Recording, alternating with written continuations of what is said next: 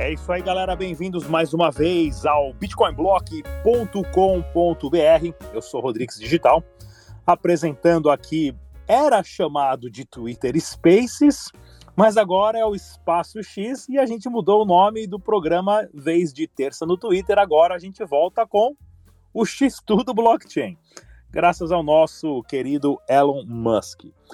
E no bate-papo de hoje, nós vamos conversar aqui com o Rossello Lopes, e também outros convidados que já estão chegando sobre essa mudança radical no nome do Real Digital para Drex, Drex, Drex e tudo mais. Então, Drex, Real Digital, Pix e Bitcoin. Qual é a boa? Boa noite, Marcelão. Tudo bem? Tá por aí?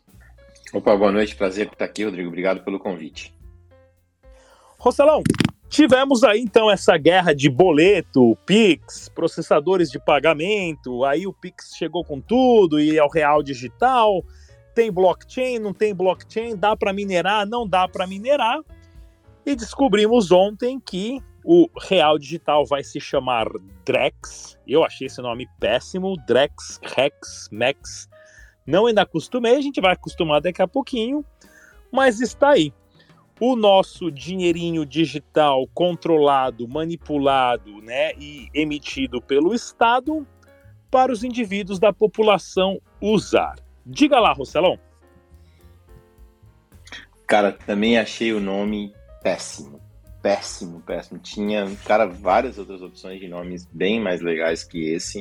Uh, quem quer que seja que esteja lá que escolheu esse nome, vou te dizer uma coisa, assim, ao ponto que acertaram tão bem no Pix, né, cara, e de repente erraram feio no nome. Parece que não tem nem equipe de marketing ou equipe de estratégia que possa fazer o que o nome seja um nome popular, como por exemplo o Pix é um nome popular, caiu ali, né, para todo mundo, né? Eu acho que até um, um E real ficaria melhor, entendeu? Uh, mas ou Real D, ou até, vamos falar, né, já que é pra fazer nome feio, podia chamar de Dreal, né, cara?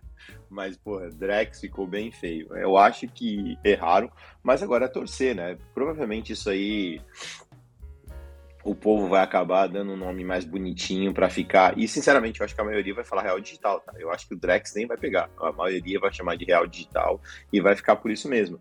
Mas tem outras coisas que, que, que é ali que eu tô um tanto quanto preocupado, né? Exatamente qual que vai ser a real funcionalidade, qual que vai ser a agenda de implementação disso. Eu estou curioso, mas ali não gostei do nome, concordo contigo, foi bem feio, podia ter caprichado mais, Rodrigo.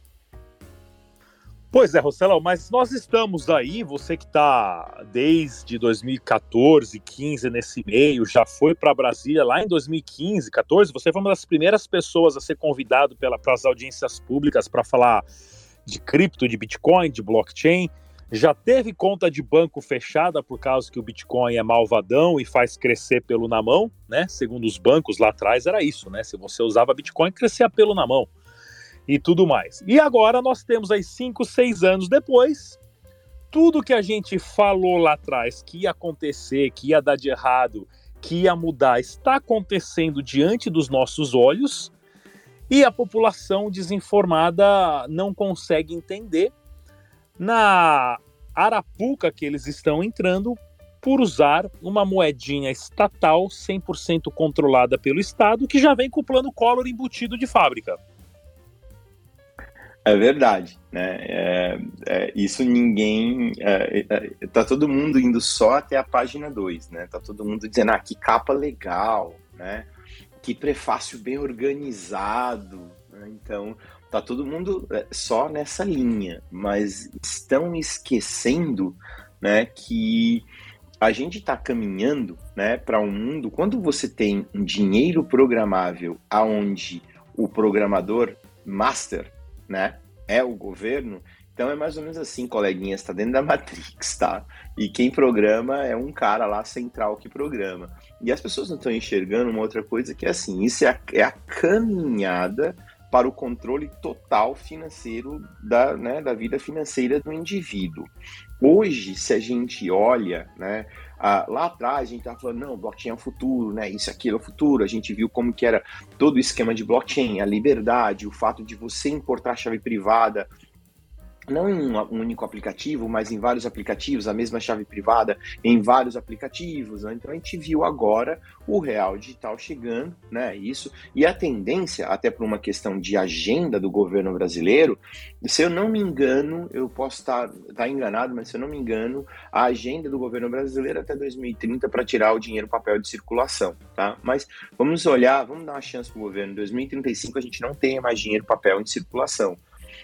Uh, hoje, se vier uma, uma cartinha do, do Xandão para os bancos congelar sua conta, ele congela, vai, ele, ele manda esse né, diretamente para os bancos, né, via, uh, via Bacenjude, para congelar a conta, e toma o que tem de dinheiro na sua conta e beleza. Tá, mas e o dinheiro que eu tenho guardado lá dentro do meu cofre? Não, esse aí ele não consegue congelar. Né? Esse aí por quê? Porque você tem o poder dele, ele está fisicamente. Quando não tiver mais esse dinheiro, né? Bom, e também, se é um real digital diretamente pelo Banco Central, onde o smart contract está rodando lá no Banco Central, é só dar um comandinho aqui uh, e colocar numa lista de bloqueio e já era? É, é isso aí. Dinheiro programável. Dinheiro programável tem uh, várias facilidades, mas também dá o direito ao programador principal, que colocou lá, eu vou dizer um backdoor, mas colocou uma instrução aonde em qualquer momento ele pode simplesmente lá e travar aquela aquele smart contract de não executar nada.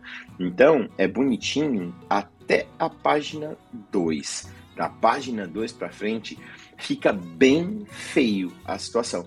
Mas, né, assim, como crítico, eu também tenho que olhar e entendedor de blockchain, de, do ecossistema, eu também tenho que preciso olhar uma outra coisa que para alguns comerciantes ou para alguns, alguns negócios pode ser que ajude, pode ser que facilite, né? Vai, vai, facilitar por uma questão de usabilidade, por uma questão do país que a gente vive. Como ele é um dinheiro programável, pô, peraí, então lá na frente eu posso programar para instantaneamente já pagar o tal do imposto aí que não sabe se vai ser 24% ou 27%, mas eu tenho certeza absoluta que vai ser 30%. Né? Então pode ser que para algumas empresas que falam, meu, já estou lascado mesmo, então deixa eu pelo menos tornar minha vida mais fácil. Então, já que o dinheiro é programável, vamos fazer o seguinte: quando pagar aqui no caixa da minha empresa, instantaneamente já paga o governo, instantaneamente já paga toda a cadeia de produção, instantaneamente já paga isso, já paga aquilo. Por quê? Porque ele é programável. Né? Então, que, isso é a parte boa do, da parte programável, porque dá liberdade para o usuário fazer, eh, programar. Também vai trazer um, um, um, pouco de liberdade no seguinte sentido: peraí, a chave privada é minha, então o banco tem o direito de usar minha chave privada, é o que a gente espera, né? Então quer dizer que se eu decidir sair do banco vermelho e para o banco laranja, basta eu importar minha chave privada lá? É o que deveria ser. Não sabemos se vai ser assim, mas também dar algumas possibilidades desse sentido, onde os bancos vão ter que brigar um pouquinho mais pela conta. Né? Então, realmente, isso é a parte boa. A parte ruim é que quem controla é um único poder, é um único camarada lá na parte central do negócio. E isso a gente sabe historicamente quando o governo toma conta, nunca é um bom negócio. E aí, para eu finalizar a minha fala, que eu sempre falo para as pessoas, a gente já experimentou uh, várias coisas feitas pelo governo e várias coisas, essas mesmas coisas, feitas pela iniciativa privada. No Brasil, principalmente, é um excelente exemplo. Quem tinha Telesp vivia reclamando, era caro adquirir um telefone, era caro adquirir uma linha, era uma fila de espera, só os, os mais favorecidos, só os amigos do rei tinham acesso a isso. Quando veio a iniciativa privada, ficou mais fácil, mais profissional, a qualidade melhor, você aumenta a disputa de mercado, você aumenta a concorrência, você abre o mercado para concorrentes. É a mesma coisa, a gente está olhando o próprio sistema de carros elétricos. Olha, os chineses entraram na jogada agora, está colocando a Tesla em xeque, está colocando vários outros grandes em xeque. Concorrência. E aí, o melhor modelo de comparação. Você prefere no sistema de saúde, no SUS, ou você prefere o Albert Einstein em São Paulo? É a mesma coisa com uma moeda fiduciária. Você prefere usar uma moeda controlada pelo governo, aonde vai ter alguns problemas, né? Por mais capacitada que seja o time do Banco Central, mas não depende só do time do Banco Central, depende da toda a cadeia que vem abaixo dos principais das principais cabeças lá do Banco Central. Ou você prefere uma stablecoin de uma empresa privada brigando com outras empresas privadas, aonde se o CEO fizer merda, ele é mandado embora, aonde se o diretor fizer merda, ele é mandado embora.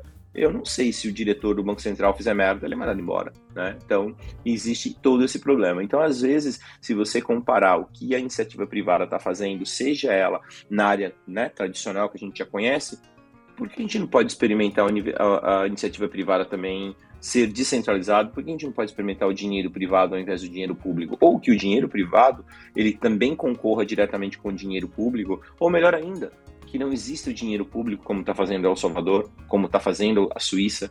Então, vão ser, eu vou dizer que os próximos cinco anos vai ser bastante divertido para nós que entendemos de blockchain e de criptoativos.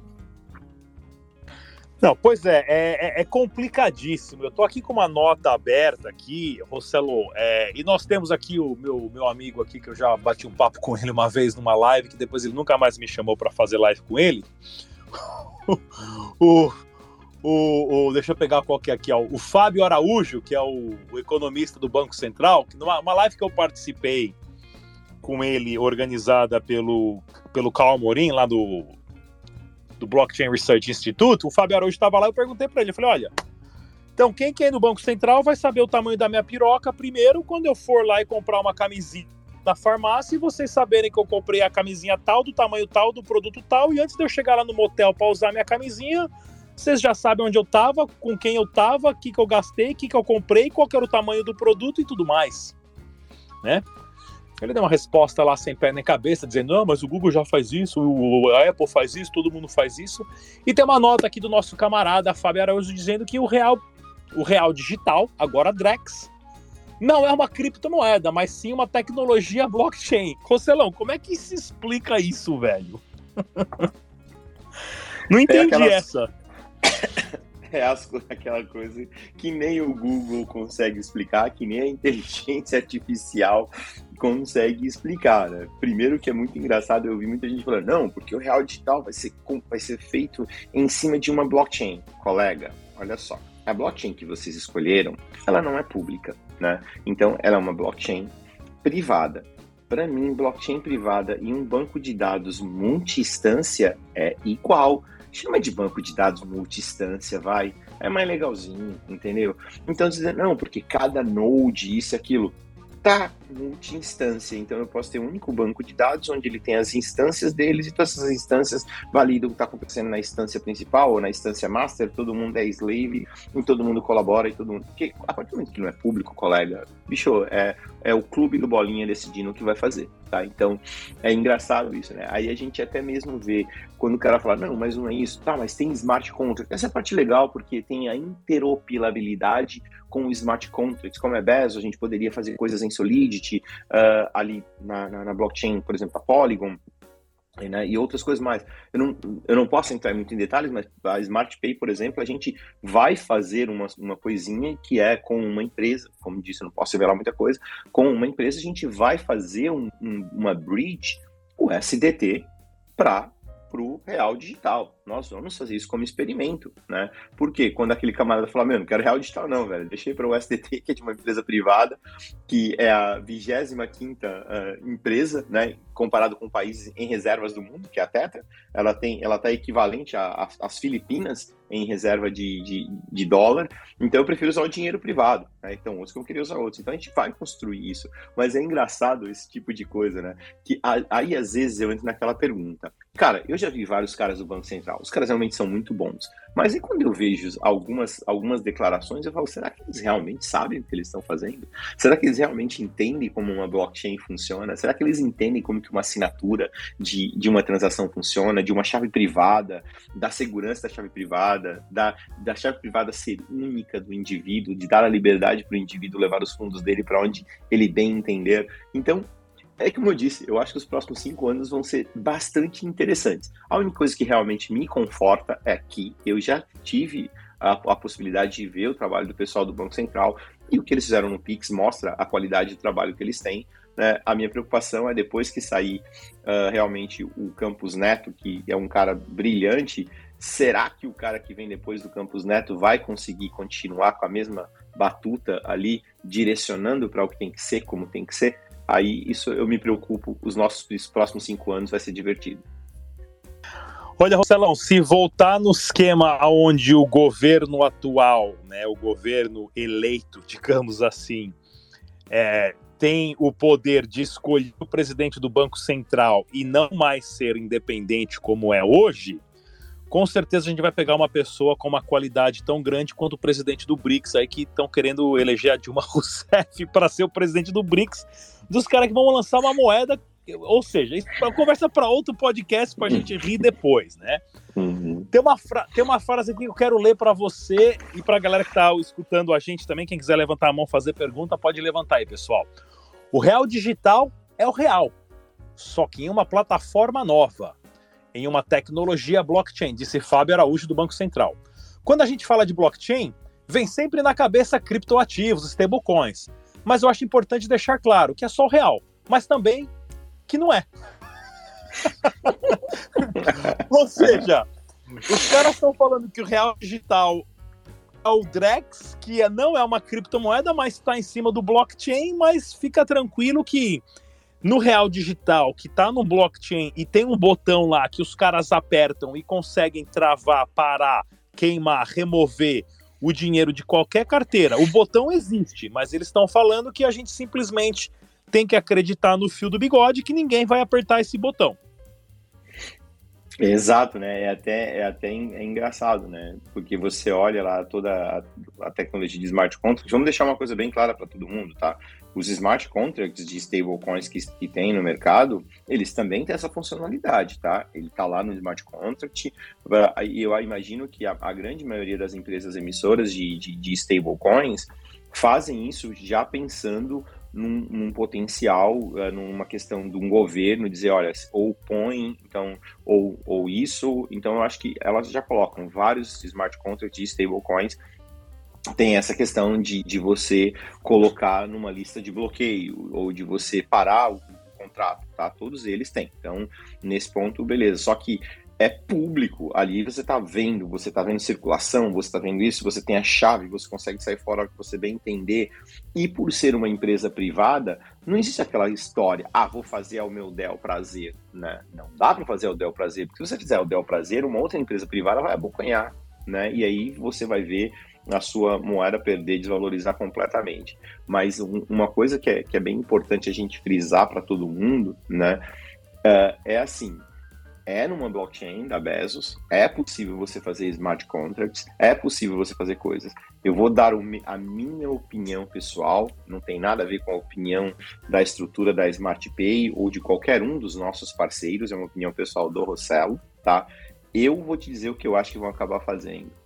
Vão usar a Drex para que o Banco Laranja emita a stablecoin dele lastreada naquela no Drex. Então ele vai dizer, não, lá na Drex eu tenho isso. Eu tenho tanto em Drex para poder emitir essa quantidade. O Banco Vermelho vai ter Drex para emitir essa quantidade. E aí a gente vai ver provavelmente pools aonde você vai trocar o dinheirinho do Banco Laranja pelo dinheirinho do Banco Amarelo, pelo dinheirinho do Banco Azul.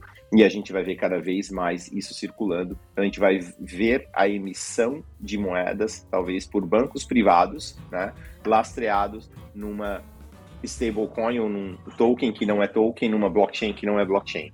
Né? Então, não mudou muita coisa, mas eu acho que no final das contas o que vai acabar acontecendo é justamente isso: é os bancos terem o poder de emissão de dinheiro lastreado numa stablecoin que não é token. Ficou mais estranho ainda, né, Rodrigo? Rocelão, para quem tava com medo, achando que Shiba Inu é scam, One, One World Coin, fala mais outros scams que tá rolando aí. Esses, esses scams, a galera entra porque quer, né? Esse é o meu medo, porque assim, o cara que quer investir na moedinha de cachorrinho, de gatinho, de arco-íris, moedinha LGBT, que seja, o cara tá comprando porque ele quer, ninguém tá torcendo o braço dele para comprar uma moeda sem estrutura financeira nenhuma. Nesse caso da Drex, os caras tão, vão forçar um país inteiro a adotar um shitcoin completamente manipulado. E se der pau, como é que vai funcionar? O blockchain que eles estão escolhendo é algo sustentável ou é aqueles blockchain que é nem o da Solana que quando os caras precisam eles pausam ou que nem o da IOTA Ninguém ficou sabendo, Rosselo, mas a Iota ficou fora do ar seis meses e ninguém nem percebeu. há uns tempos atrás. E aí? É, pois é, né, cara? E tem isso, né? São, por mais a gente sabe que é uma blockchain, né? Uma Hyperledger da Bezos, né? então é, é, é, seguindo mais ou menos o mesmo modelo da blockchain. E o que mais me chama a atenção, né? Cara, não precisa. Pronto, aí vamos falar agora. Agora o enlouqueceu de vez. Como não precisa? Olha só, você poderia construir um Layer 2 na blockchain Layer 2, na blockchain mais poderosa do planeta. Essa blockchain se chama Bitcoin. Você poderia construir o real digital 100% em cima dessa blockchain que realmente é extremamente poderosa, não está sendo controlado, nunca parou e está provado há mais de 10 anos, galera. Uh, já estamos indo para talvez aí 14 anos de blockchain, aonde mostrou-se o poder. Então a gente está vendo o governo investir em tecnologia, contratar empresa por alguns milhões, né? E a gente não tem certeza realmente o quão bom é essa blockchain, o nível de experiência que ela já teve de mercado, quando tem uma extremamente poderosa, extremamente disponível e de graça de graça. E se o governo brasileiro faz assim, cara, eu não posso confiar nos mineradores. Bom, governo brasileiro, não sei se tu sabe, tu tem algumas hidrelétricas e você tem uma hidrelétrica onde produz a energia elétrica mais barata do planeta, que chama-se Itaipu. Tu poderia muito bem usar, uh, chamar mineradores para participar desse projeto e manter a estrutura de blockchain do Bitcoin, ajudar na estrutura de, de, de do blockchain para manter para você mesmo usar. Então, para tu ver, às vezes fica faltando um pouquinho e até mesmo de entendimento. Quando eu vejo, ah, por que, que tá usando a Bezos? Bom, porque alguém convenceu que precisa, quando na verdade não precisa, você poderia ter construído um layer 2 em cima. Mas é aquela história, né? O governo, ele não pode fazer uma coisa que não está sob controle dele. Né? Ele tem que ter o controle. É a natureza de qualquer governo, a natureza de qualquer rei, a natureza de qualquer senhor feudal. Então, é essa é a natureza. Mas a gente não precisava dessa blockchain.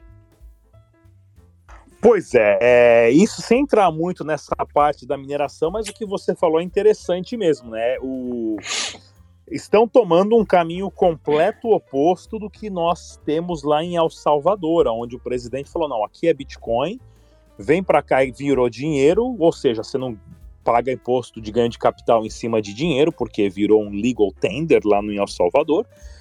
E você tem um completo oposto, apesar que é difícil comparar Brasil com El Salvador, economia, história e tudo mais. Mas nós temos aí um paizinho pequenininho já implementando o Bitcoin.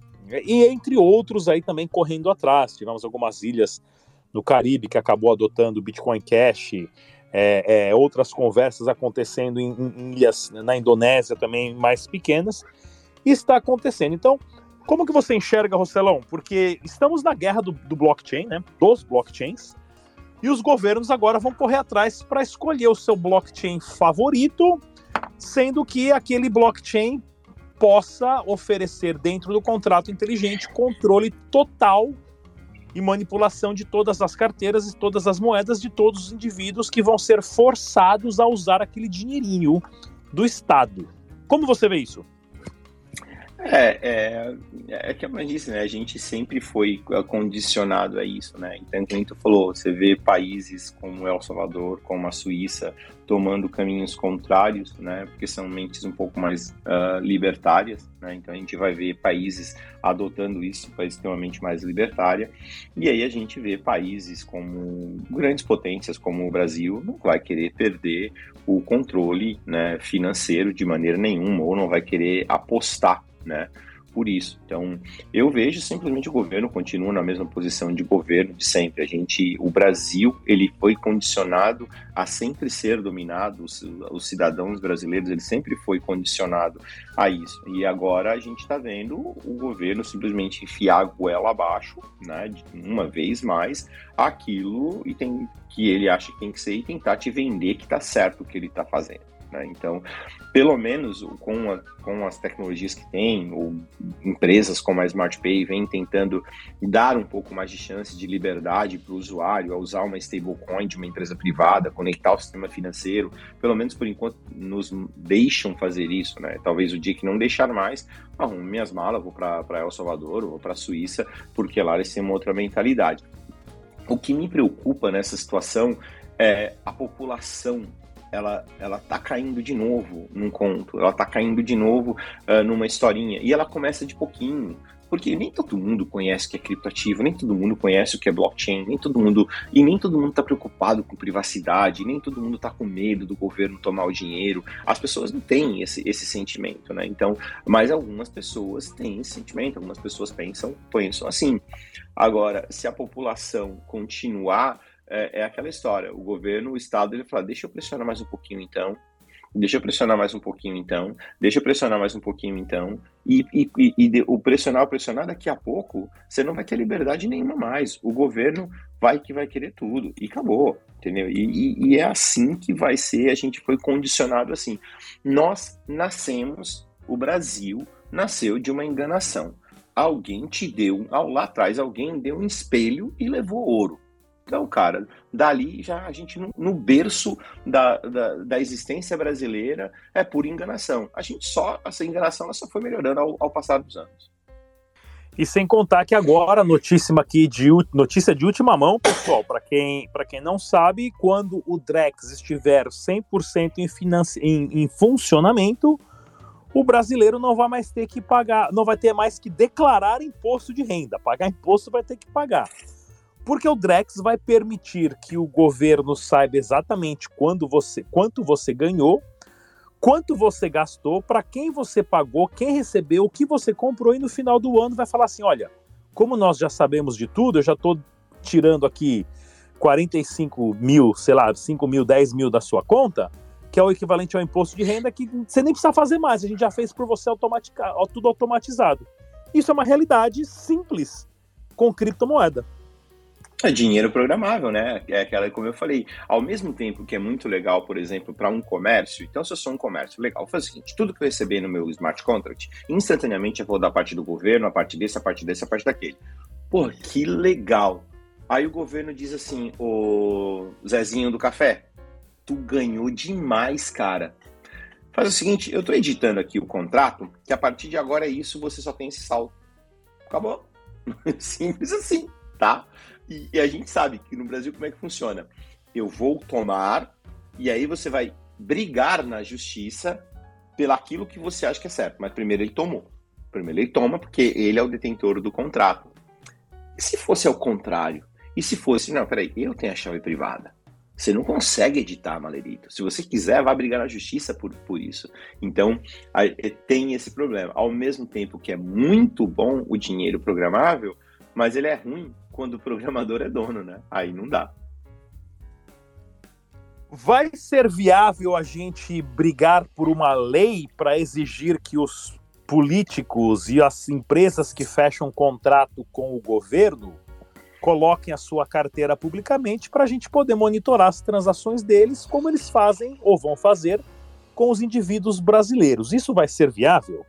Porque aí vai ser legal, né? Você saber onde é que o contrato da merenda escolar da escola tal pagou quem.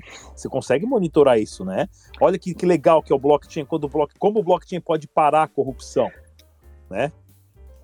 É, mas aí numa situação como essa, né, Rodrigo, é, ainda o, o, com certeza o real digital vai estar em fase de experimento, uh, vai ter a questão de proteção da privacidade, vai ter a questão de que o funcionário público ou o senador uh, por questões de lei, ele não vai ser publicado os gastos dele para a segurança dele, né? Lembrando que qualquer repartição pública tem a plaquinha de vagabundo lá, né? Desrespeitar funcionário público da cadeia. Por quê? Porque você não pode reclamar do cara que empurra o serviço com a barriga, porque não é mandado embora, né? Então tem a plaquinha dos vagabundos lá.